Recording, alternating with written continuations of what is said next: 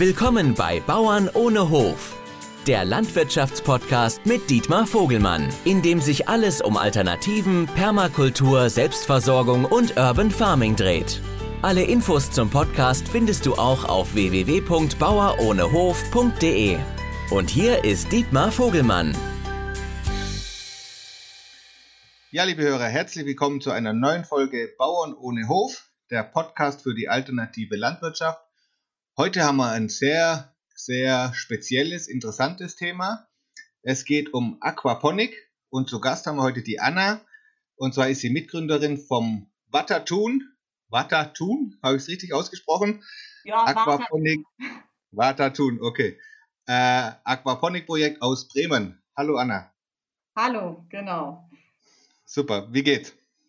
Ja, mir geht's gut soweit. Ähm, viel zu tun, aber ich glaube, das ist bei solchen Projekten normal. Ja, ich hoffe, dir auch. Ja, ja, ja, ja, stets beschäftigt. Ja. Äh, freut mich, dass wir Zeit gefunden haben, dass du mit dabei bist. Äh, vielleicht fangen wir mal so ein bisschen an. Wer bist du? Wo kommst du her? Mhm. Genau, also ich bin Anna, ich komme ähm, aus Niedersachsen, aus der Nähe von Bremen tatsächlich.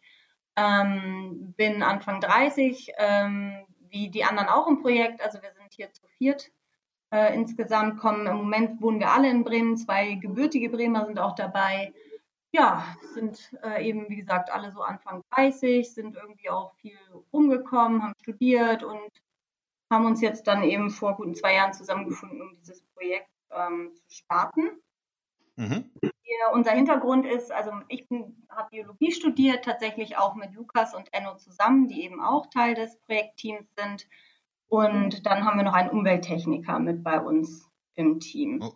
Ähm, also okay. Also drei alte Kommilitonen und ein Freund sozusagen, die sich dann irgendwann wieder zusammengefunden haben, lange Jahre nach dem Studium. Und du hast äh, Bio studiert? Genau, hier an der Uni Und, äh, Meeresbiologie oder, oder wie Ich habe tatsächlich ähm, den, also ich habe den Bachelor gemacht, äh, das ist ein, das Grundstudium Biologie. Ich habe mich dann im letzten Semester auf Meeresbiologie spezialisiert ähm, genau, und Enno ist dann noch ein bisschen weitergegangen, der hat seinen Master auch in Meeresbiologie gemacht, kennt sich mit Fischen sehr gut aus, ist unser Fischexperte. Mhm. Das hat auch einen Master gemacht in ähm, Biochemie und Molekularbiologie. Genau, und äh, Dennis ist jetzt gerade dabei, seinen Master in Umwelttechnik zu machen. Ah, okay. Ja, dann seid ihr ja ein ideales Team für Aquaponik. Ähm, vielleicht kannst du mal den Zuhörern mal ganz schnell in, ich sage mal, zwei Sätzen erklären, was denn eigentlich Aquaponik ist. Ja, Aquaponik ist die Kombination aus Aquakultur, also Fischzucht, und Hydroponik, der Pflanzenanbau in Wasser. Das heißt, wir nehmen das Wasser mit den Ausscheidungen der Fische. Das Ganze geht durch einen Bakterienfilter durch. Da sitzen Bakterien drin, die dann die Ausscheidungen der Fische so umwandeln, dass sie als Nährstoffe für die Pflanzen zur Verfügung stehen. Und dieses Wasser wird den, zu den Pflanzen geleitet. Die nehmen das auf und wachsen und gedeihen. Also es ist im Prinzip, wir haben eine Nährstoffzufuhr, das Fischfutter für sowohl die Fische als auch die Pflanzen. Okay, und, und ähm, das heißt, es ist ein geschlossener Kreislauf, wo mehr oder weniger plump gesagt die Fische die Pflanzen füttern. Im Prinzip ja. Also es gibt da. Und die Pflanzen das Wasser wieder sauber machen für die Fische.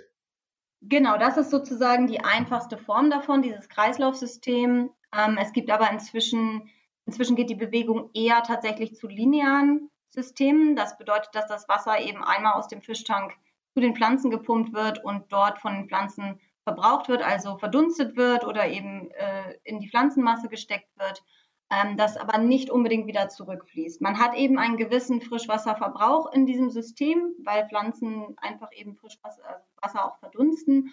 Und ähm, deswegen ist es inzwischen tatsächlich, geht es mehr so ein bisschen in diese lineare Richtung.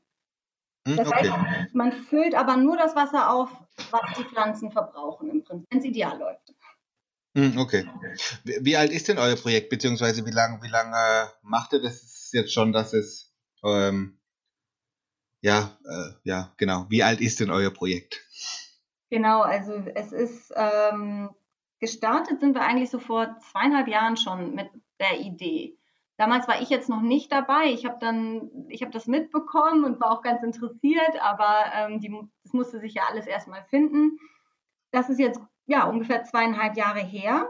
Ähm, und dann ging es relativ schnell los mit einer Crowdfunding-Kampagne auch, 2008. Okay.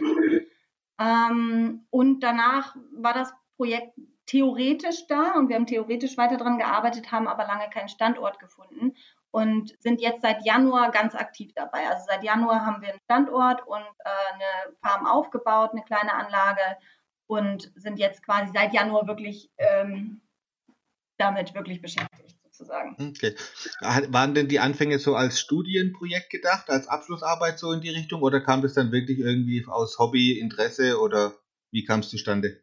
Genau, das war tatsächlich einfach na, wie viele Projekte so anfangen. Eine fixe Idee irgendwie, auch das könnte man ja mal machen, das ist spannend. Enno wollte irgendwie, hat mir schon im Bachelorstudium erzählt, dass er gerne irgendwann mal Fische züchten möchte.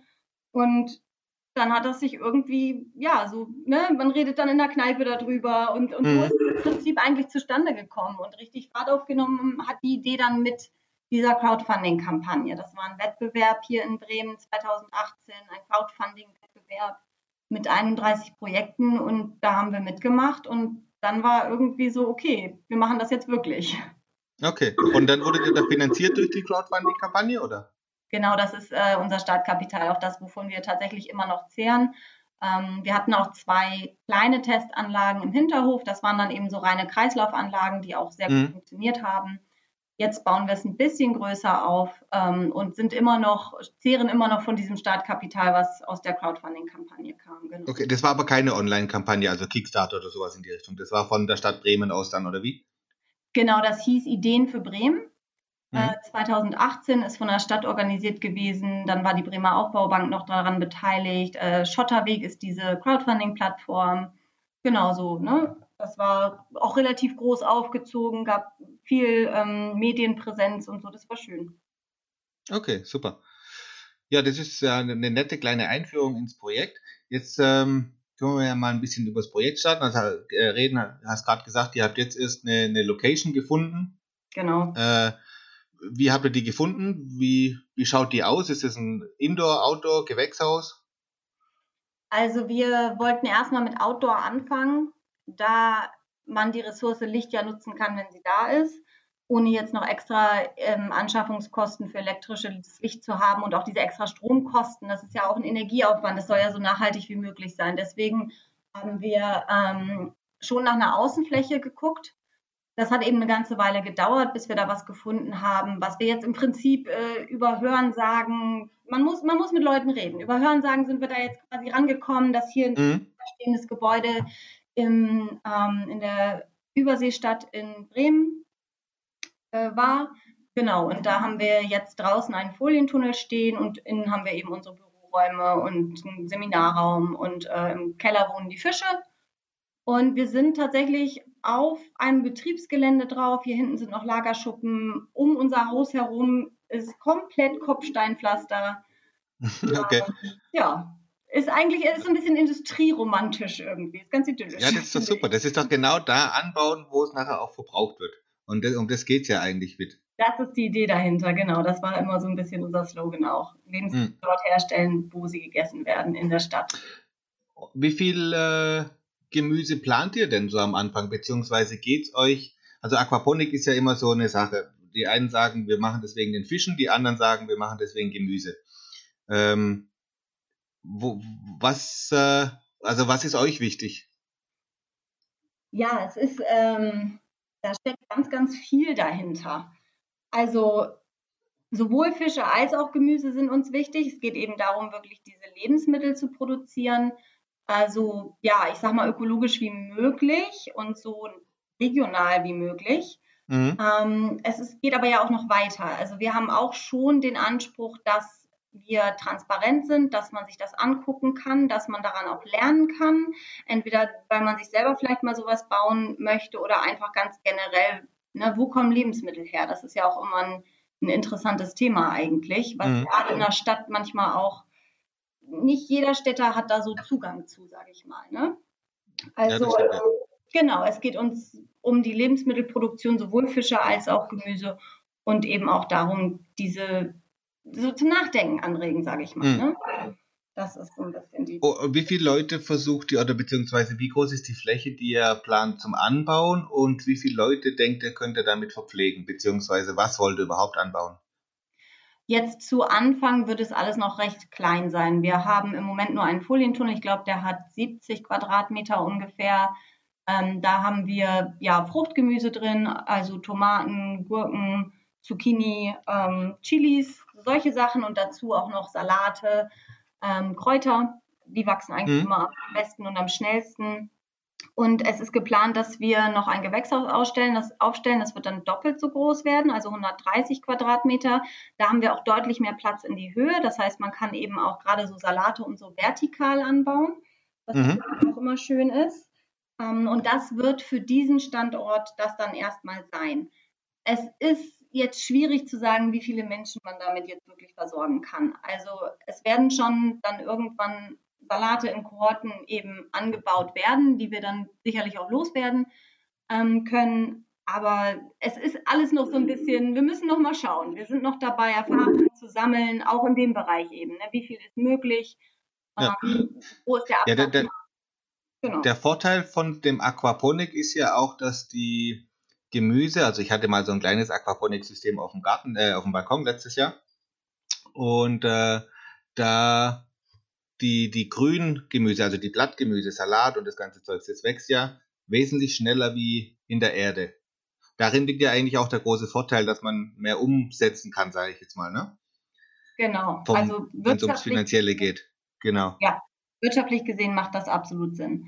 Es gibt ja eine große Farm auch in Berlin zum Beispiel, ähm, ECF, die machen nur mhm. Basilikum. Also die verkaufen nur Basilikumtöpfe an Rewe. Ähm, ja. Wächst eben in sechs Wochen und ist dann verkaufsfertig, genau. Merkt ihr denn auch einen Unterschied jetzt bei, bei Fruchtgemüse, wo du gerade gesagt hast, Tomaten und sowas in die Richtung? Wächst es wesentlich schneller oder ist es vergleichbar? Ich denke, dass es vergleichbar ist. Es wächst auf jeden Fall sehr gut. Ähm, ich habe okay. jetzt keine äh, persönliche Erfahrung damit, wie schnell eine Tomate in einem Gewächshaus in Erde wächst. Ähm, bei uns, also die sind schon, die sind schon gut dabei, sag ich mal. Also, Meine sind noch grün. ja, bei uns fängt es jetzt langsam an, dass sie rund Okay. Genau, also wir ähm, sind auch ein bisschen spät in die Saison gestartet, aber wir hatten das ja letztes Jahr schon in der kleinen Testanlage und das lief wirklich fantastisch. Mhm. Und, und jetzt arbeitet, da gibt es ja auch schon wieder verschiedene Arten von, von Anbauweisen. Also da gibt es ja diese Ebbe- und Flutbetten und dann gibt es ja, was du vorhin gerade gesagt hast, das Vertikale. Ähm, habt ihr dann euch irgendwie spezialisiert oder ist das äh, äh, eine Anbauweise? Tatsächlich haben wir momentan genau die beiden, die du gerade genannt hast. Wir haben ein Ebbe-Flut-System für die früchtetragenden Pflanzen. Das sind ja nun Pflanzen, die die gesamte Saison über im Folientunnel bleiben, an, an Ort und Stelle. So eine Tomate mhm. kommt ja das ganze Jahr quasi. Und dann das NFT-System, also diese Nutrient Film Technik in den Rohren, wo ja dann permanent eben ein dünner Film ähm, nährstoffreiches Wasser durchläuft. Das ist dann eben so für Salate und andere Blattgemüse wie Kräuter gedacht. Okay. Ähm, ja, wir könnten ja mal, das ist auch immer so eine spannende Frage, gerade bei solchen Projekten, die noch so am Anfang stehen. Wo liegen denn so die anfänglichen Hürden bei eurem Projekt? Ich sage jetzt mal Bürokratie, äh, Vermarktung, äh, ähm, äh, die Lizenzen zu bekommen, überhaupt den Leuten zu erklären, was ihr denn eigentlich machen wollt, weil Aquaponik ist ja jetzt nichts, äh, wo sich so ein Normalverbraucher mit auskennt. Mhm. Äh, wie, hab, wie habt ihr das so ein bisschen äh, erfahren? Also Hürden gibt es bei solchen Projekten ja immer und viele davon. Ähm, Bürokratie war bisher tatsächlich noch nicht das größte Problem. Ich meine, wir warten jetzt im Moment auf die Baugenehmigung für das Gewächshaus und hoffen natürlich, dass wir die bekommen. Das dauert alles.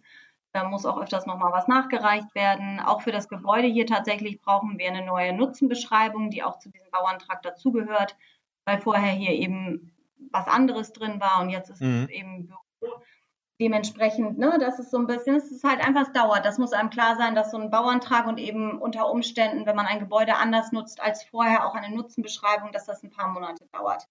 Das mhm. ähm, muss einem klar sein. Bürokratisch ist uns ansonsten noch in den Weg gekommen, äh, Flächennutzungspläne. Das war uns vorher nicht so äh, bewusst.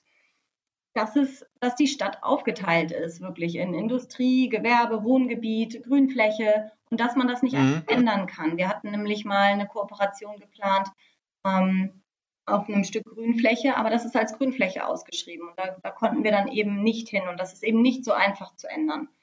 Das okay. war uns nicht so bewusst. Ansonsten mit dem Veterinäramt zum Beispiel wegen der Fische läuft die Kommunikation soweit gut. Das sollte klappen. Es gibt viel gesetzlichen Kram, mit dem man sich auseinandersetzen muss. Was darf ich unter welchen Umständen verkaufen? Mhm. Ähm, ansonsten waren viele Hürden tatsächlich auch so ein bisschen, ja, ich meine, das mit, also das Äußere war teilweise natürlich auch Hürde, aber auch das, das Teamliche, sage ich mal. Ne? Also sich erstmal überhaupt im Team zu finden mit vier Leuten. Wir hatten jetzt nicht alle sehr viel miteinander zu tun in den letzten Jahren. Wir mussten uns auch quasi neu kennenlernen und auch in diesem Kontext neu kennenlernen. Also das war mhm. tatsächlich manchmal schwierig. Ne? Das, das haben wir ja, inzwischen. Vier Leute ist viel. Ja, das ist ähm, genau. Und äh, das alleine zu machen ist manchmal einfacher, denkt man, aber man merkt dann eben auch, wie viel Arbeit es ist und dass es schon gut ist, dass wir vier Leute sind. Aber da muss man eben manchmal so ein bisschen gucken, wie man kommuniziert und so weiter und so fort. Ne? Darf ich fragen, also wenn ihr jetzt zu viert seid, ist denn euer Ziel, also momentan ist es wahrscheinlich, ihr arbeitet normal oder studiert noch nebenbei, oder? Genau, die meisten von uns, ähm, ja, tatsächlich. Also, und ja. Ist denn euer Ziel davon, äh, das hauptberuflich zu machen oder soll das einfach so ein Projekt bleiben?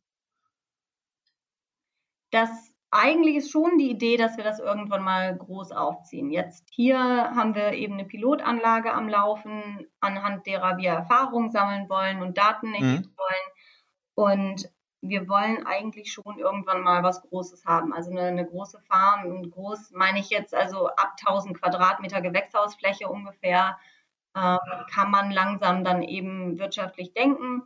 Und das haben wir schon vor. Also da ist jetzt auch schon so viel Arbeit reingegangen und so viel Herzblut. Ähm, da haben wir auch Lust drauf. Ne? Das ist schon. Okay, ja, das, ja, das ist schon mal, das ist schon mal ja. ein gutes äh, äh, Zeichen, dass ihr Lust drauf habt. Also das äh, bringt, glaube ich, schon mal sehr viel. Ja, ich glaube, sonst hätten wir es auch nicht durchgehalten bis hierhin. Also mhm. Ja, das stimmt. Ja, ja, ohne das geht's oft nicht. Ne? Also das ist halt so die anfängliche Durststrecke, bis man es, glaube ich, mal zum Laufen bekommen hat. Ja. Aber es äh, nach Regen kommt Sonnenschein. Ja, nee, das merken wir auch immer wieder. Wir haben gerade mal eine Liste gemacht mit den äh, Dingen, die wir dieses Jahr soweit geschafft haben. Weil man hat immer das Gefühl, man hängt hinterher. Die To-Do-Liste wird nicht kürzer und wird nicht kürzer und alles ist irgendwie dringend und wichtig. Aber sich mal ab und zu zwischendurch eben auch die Erfolge klar zu machen, das ist, glaube ich, wichtig. Ja, das stimmt. Immer mal einen Schritt zurück und dann gucken, okay, was haben wir denn eigentlich schon mal alles hingekriegt? Genau.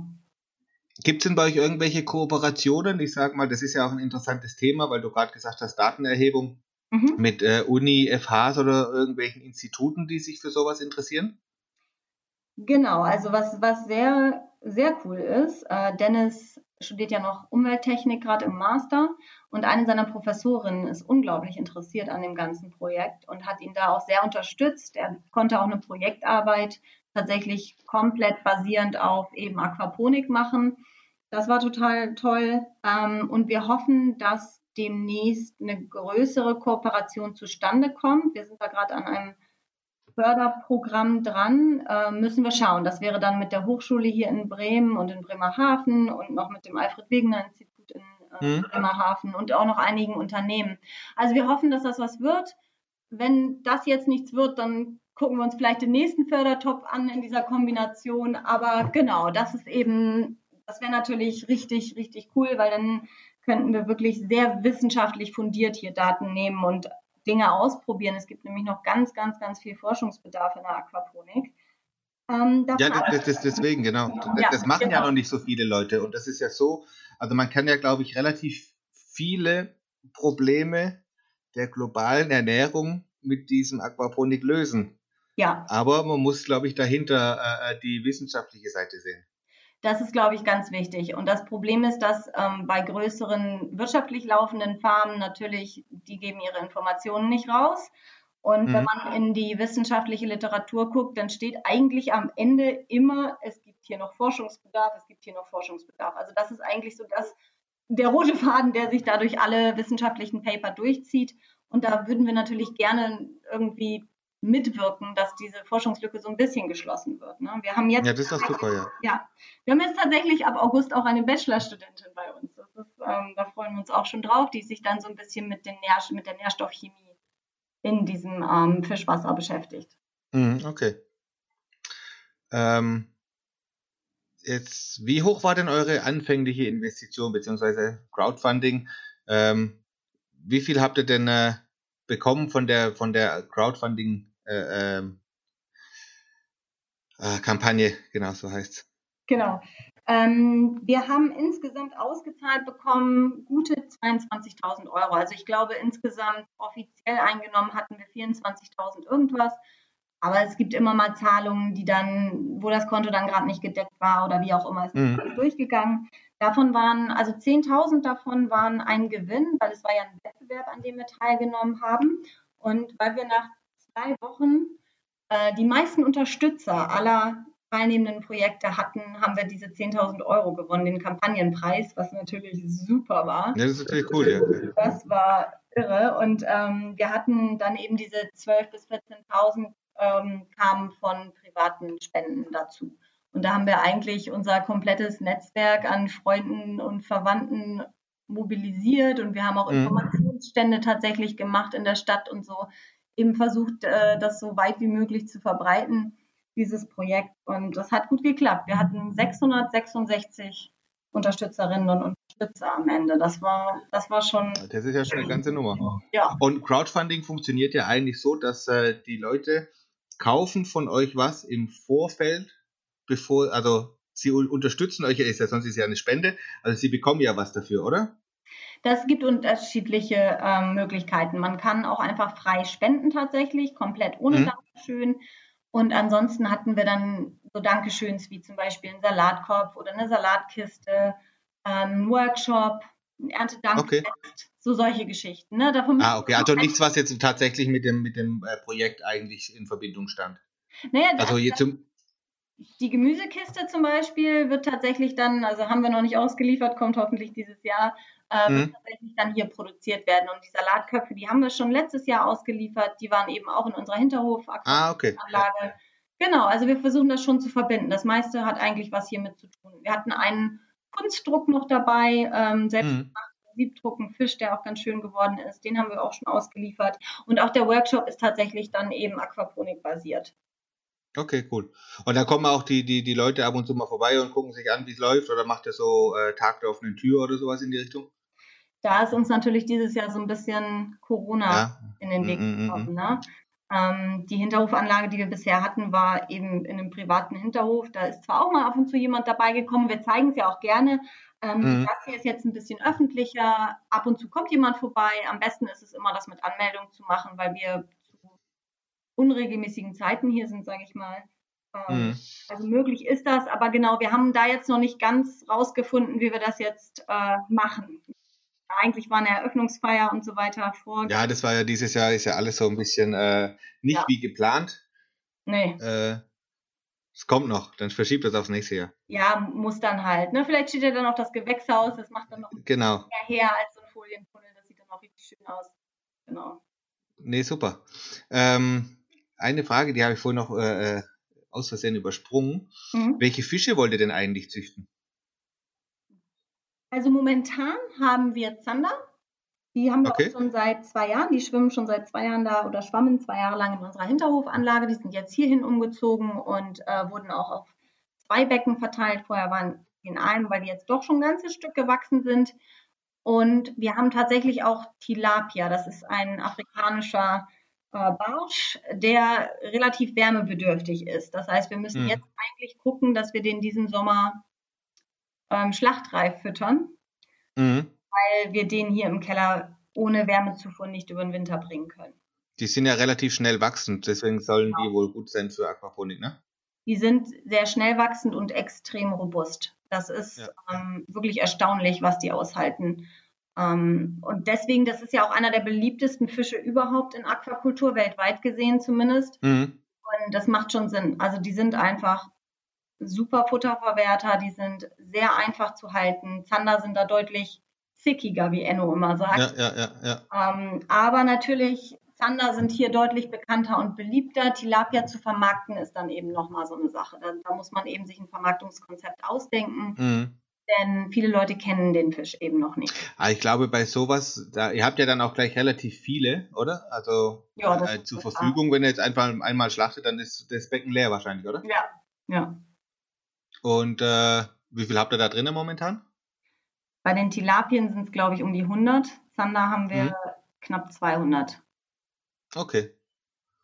Ja, weil ich, ich, ich überlege jetzt gerade, das, das wäre ja interessant für so ein Restaurant. Bremen hat ja relativ viele gute äh, äh, Sterne-Restaurants. Mhm. Und äh, wenn man das verbindet mit Bremer Talapia, ja. ich glaube, da würde sich jeder gehobene Gastronom drüber freuen.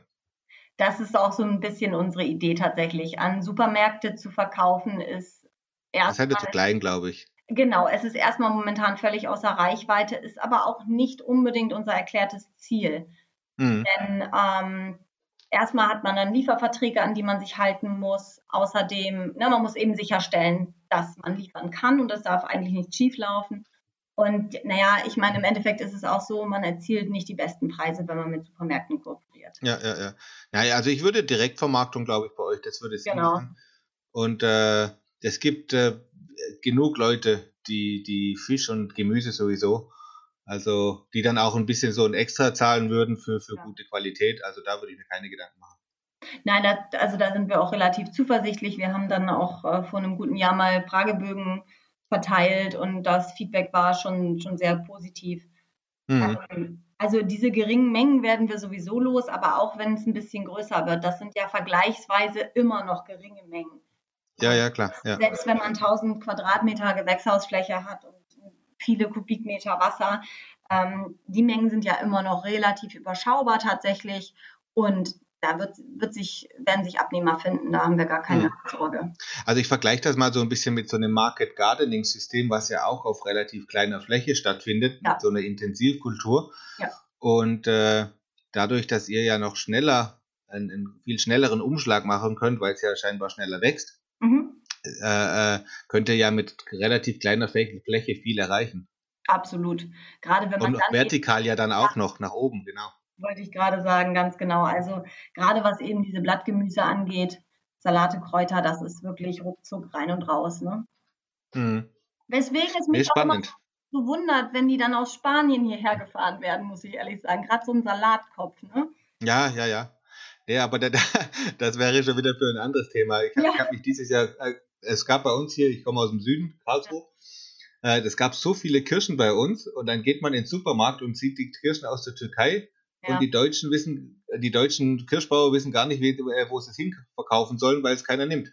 Ja. Das finde ich total Quatsch, ehrlich gesagt. Aber ist gut, es. das ist ein anderes Thema. Genau, und zum Glück geht es ja, das Denken geht ja ein bisschen zur Regionalität. Das ist ja mhm. schön und ich glaube, es war einfach in der Vergangenheit vielleicht den Leuten nicht so bewusst, aber es wird jetzt langsam ins Bewusstsein gerückt und da hat tatsächlich ja Corona auch geholfen, wenn dann eben manche Produkte nicht verfügbar waren. Mhm. Ja, das, hat mir, das haben mir jetzt mehrere Leute schon gesagt, dass das doch so ein, so ein bisschen so ein positiver Effekt dann auch ist. Jetzt, ich hoffe immer nur, dass die Leute daraus lernen. Ja. Gut, Anna, wie sollen wir weitermachen? Zukunft, genau. Jung. Ähm, Läuft es denn so, wie ihr das bis jetzt vorgestellt habt? Also seid ihr im Zeitplan, seid ihr in eurem Budgetplan? Passt alles? Budgetmäßig passt es.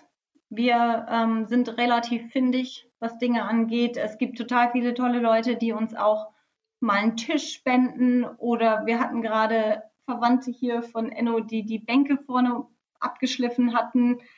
Also ne, es gibt auch immer wieder was, was wir eben gespendet bekommen, was total schön ist natürlich. Da sind wir mit, mit der Budgetplanung ist das in Ordnung soweit.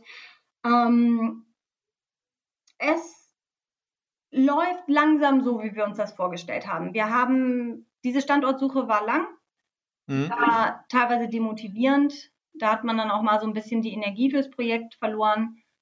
Ähm, ja, aber inzwischen, also wir sind zufrieden. Wir sind auf einem sehr guten Weg.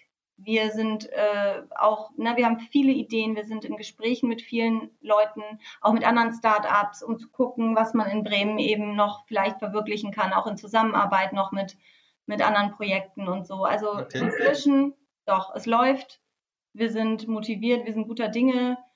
Ähm, ja, also für, für den momentanen Zeitpunkt kann ich die Frage, ob es so läuft, wie wir es uns vorstellen, mit Ja beantworten. Sehr positiv, gut. Wenn, wenn, jetzt zufällig ein Hörer hier aus Bremen und Umgebung kommt, der jetzt sagt, ich möchte euch unbedingt unterstützen, wie würde das funktionieren? Einfach mal mit uns sprechen. Also ähm, genau, es ist jetzt nicht so, dass hier dauernd Helfer ein- und ausgehen, aber eben wie gesagt ab und zu schon und das ist total toll. Wir freuen uns riesig darüber. Und es gibt natürlich auch Leute, die so ein bisschen ihre eigenen kleinen Projekte hier verwirklichen. Also jetzt eben die Bachelorstudentin, die unbedingt ähm, ihre Bachelorarbeit mit und bei uns schreiben wollte. Oder wir haben hier jemanden, der hat hier ein paar Algen untergebracht und wir machen jetzt ein paar Wachstumsversuche mit den Algen. Algen. Jemand, der uns ganz viel Technik gerade einbaut, einfach weil er Lust drauf hat, das mal real auszuprobieren. Also sowas ist immer machbar. Einfach mal eine E-Mail schreiben, ähm, zur Not auch spontan vorbeikommen. Wie gesagt, wir sind nicht immer da, deswegen mit Voranmeldung ist am mhm. besten. Dann können wir da gerne mal drüber reden. Ja, super. Und euch erreicht man unter watertun, also wie Water, W-A-T-E-R-T-U-U-N.de. Genau. Ja, genau. Also einfach mal reinschauen. Gerne. Und ähm, seid ihr sonst noch irgendwo Social Media oder sowas in die Richtung oder ist es überhaupt noch uninteressant, äh, dieses ganze Marketing so ein bisschen? Bei Facebook sind wir. Das hatte tatsächlich den Grund, äh, die Crowdfunding-Kampagne damals zu bewerben. Und danach wollten wir natürlich die Leute, die uns unterstützt haben, auch gerne auf dem Laufenden halten. Ähm, und da versuchen wir so ein bisschen den aktuellen Stand des Projektes immer mal wieder zu posten. Also bei Facebook haben wir eine, eine Seite, auch äh, Watertun Aquaponik Bremen. Mhm. Und dann eben unsere Internetseite watertun.de. Und das, das ist es im Moment. Instagram kommt dann demnächst. Okay. Auch für noch die Zuhörer, Anna hat mir das gerade eben noch erklärt, Watertun ist Blattdeutsch und heißt Wassergarten. Genau. Richtig? Sehr gut. Ganz genau. Ähm, dann haben wir noch so meine zwei abschließenden Fragen, die ich auch immer äh, stelle im Normalfall. Mhm. Ähm, Frage 1. Würdet ihr so ein Projekt wieder starten? Und wenn ja, was würdet ihr anders machen? Wenn nein, warum nicht? Doch, ich glaube, alle von uns würden es wieder machen. Niemand bereut es.